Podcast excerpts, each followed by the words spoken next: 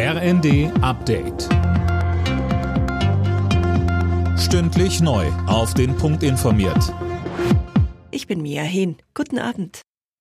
Nachdem die Polizei über drei Jahre nach dem spektakulären Einbruch in das Dresdner Grüne Gewölbe einen Großteil der Beute sicherstellen konnte, werden die Juwelen jetzt in Dresden von Experten untersucht.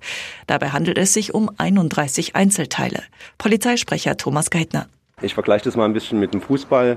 Ähm, auch dort ist es ja im Moment so, dass man erst jubeln darf, wenn der Videoassistent auch bestätigt hat, äh, dass alles echt und alles regelkonform war. Ähnlich ist es jetzt eben auch. Uns fehlt eben tatsächlich noch ein Gutachten, die eben auch wirklich die Zweifelsfall bestätigt. Deutschland kann auch Tempo. Kanzler Scholz hat bei der Eröffnung des ersten schwimmenden LNG-Terminals heute die Geschwindigkeit gelobt, in der die Anlagen bereitgestellt werden konnten.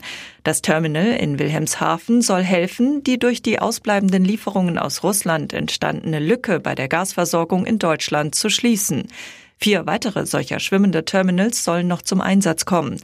Eins in Brunsbüttel, eins in Stade, eins in Lubmin und noch ein weiteres in Wilhelmshaven. Aufgrund der Überlastung vor allem in den Kinderkliniken kommt es immer häufiger zu Anfeindungen oder auch Übergriffen auf das Personal. Das sagte DRK-Präsidentin Hasselfeld der Rheinischen Post. Bei vielen Eltern liegen die Nerven blank, wenn sie stundenlang mit ihren kranken Kindern warten müssen. Kroatien hat sich bei der Fußball-WM in Katar den dritten Platz gesichert. Gegen Überraschungsteam Marokko setzten sich die Kroaten mit 2 zu 1 durch. Mehr von Jana Klonikowski. Schon nach neun Minuten stand es 1 zu 1. Der Siegtreffer der Kroaten fiel dann kurz vor der Halbzeit. In der Nachspielzeit der zweiten Hälfte hatte Marokko dann noch die große Chance zum Ausgleich. Ein Kopfball segelte knapp über die Latte.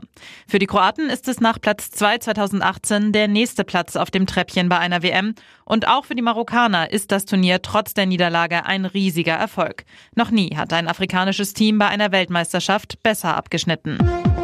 Alle Nachrichten auf rnd.de